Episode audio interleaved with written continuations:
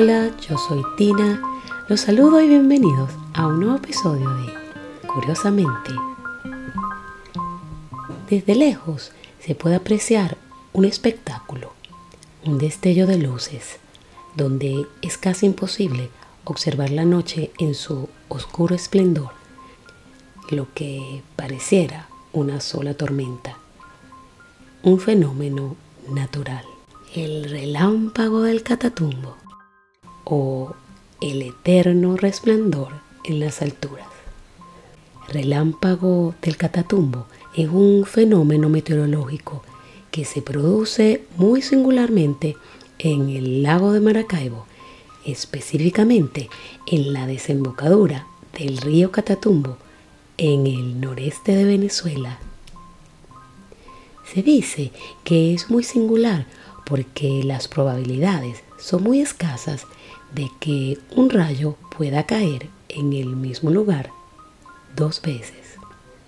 Y no se trata de uno, sino de múltiples relámpagos. Pero su nombre, relámpago del catatumbo, se debe a que desde lejos se aprecian como si fuera un único acontecimiento. Esta luminosa presencia ha llamado la atención de locales y extranjeros hacia el lago de Maracaibo, ya que los relámpagos son los más consistentes en toda la Tierra.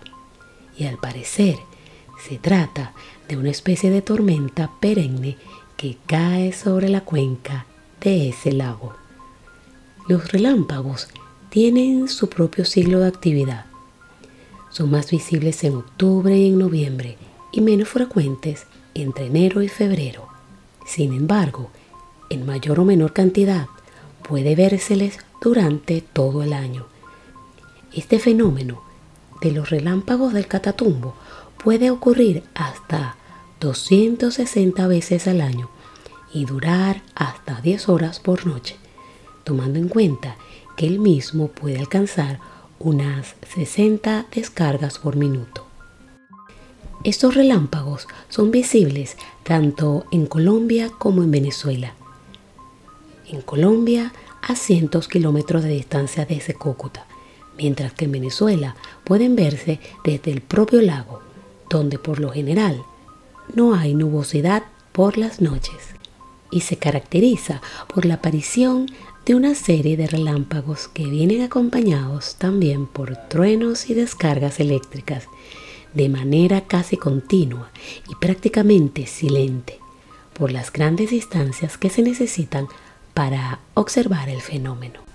Se dice entonces que los relámpagos del Catatumbo se forman básicamente de la misma manera que cualquier otro relámpago, pero su unicidad viene dada por cuatro factores que se conjugan la ubicación tropical de la cuenca del lago de Maracaibo, su cercanía al mar Caribe, la configuración montañosa cercana que ayuda a mantener la circulación de los vientos en el sur del lago y el mismo lago como regulador de humedad, lo cual produciría la energía eléctrica necesaria que da origen a la chispa constante en forma de relámpago. Se cuenta que la incandescencia de los relámpagos ha servido históricamente para orientar a navegantes y ha sido protagonista de al menos dos episodios de conocimiento popular.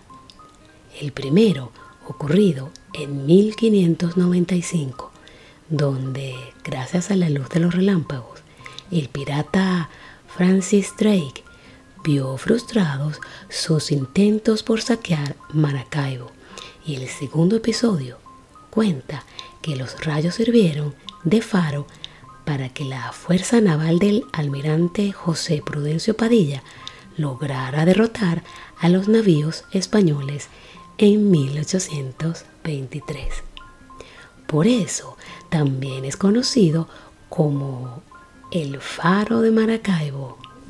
Este singular acontecimiento también tiene una muy curiosa leyenda, y es que se dice que en la cultura de los indígenas de la tribu Barí de las montañas occidentales de la Sierra de Perijá, ubicada a unos 100 kilómetros en la frontera de Colombia, existía un cacique llamado Cinera, que gobernaba en la selva del Catatumbo, zona limítrofe entre Colombia y Venezuela. Ese hombre tenía una hermosa hija de nombre Zulia, que por su belleza y valores morales era la admiración de todos los de la tribu. Cinera tenía más hijas, pero todas ya tenían marido. Solo faltaba Zulia, quien pronto terminaría su soltería con la petición del consejo. Dos hombres, Gabarra y Tarra, los más fuertes de la tribu, pretendían tomarla por esposa. Por eso debían presentar ante el cacique la mejor ofrenda. Entonces Chimichagua, padre de Gabarra, le dio a su hijo una roca sagrada que emanaba destellos de luz incandescentes. Además, venía de generación en generación y esa sería su ofrenda. El cacique quedó tan deslumbrado con aquella joya que la aceptó de inmediato. Pero el día del casamiento, cuando Cinera los iba a declarar esposos, Cabarra tomó a Zulia y la roca y en medio de la selva huyó. El cacique pidió que lo encontraran y los mataran por semejante ofensa, pero nunca lograron encontrarlos. Se dice que se adentraron tanto en el lago que desde la orilla se pueden ver los destellos de la roca que iluminan el cielo. Por otro lado, los investigadores piensan que el relámpago del Catatumbo es de antigua data de hecho, los indígenas barí han visto estas tormentas eléctricas por cientos de años. En la época de la colonización y la conquista, las etnias de la zona le rendían tributo ya que los consideraban una manifestación de las divinidades. Los indígenas de la etnia Wari ofrecen una explicación hermosa de los relámpagos, como la concentración de millones de cocuyos luciérnagas que todas las noches se reúnen en el catatumbo para rendirle tributo a los padres de la creación, mientras que los chutpas y los guayú lo atribuyen a la presencia de los espíritus de los guajiros caídos que resplandecen como una especie de mensaje, además de considerarlo el eterno resplandor de las alturas. Finalmente, el relámpago del Catatumbo fue declarado Patrimonio Nacional del Zulia el 27 de septiembre del 2005. También en enero de 2014 se dio a conocer el nuevo récord mundial que acredita a la zona como el sitio del planeta con mayor generación de relámpagos por kilómetros cuadrados al año en la Tierra.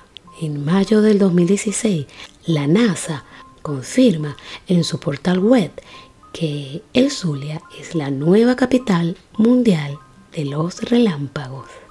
Indiscutiblemente, el planeta cuenta con un cautivador extraordinario e impresionante atractivo turístico natural, ubicado en la cuenca del lago de Maracaibo, estado Zulia, Venezuela, considerado el único faro natural del planeta que ilumina las oscuras noches. Su nombre, el relámpago del Catatumbo. Bueno, y este es el final de este resplandeciente y peculiar historia. Gracias por escucharme y nuestro encuentro es aquí en una próxima entrega de Curiosamente.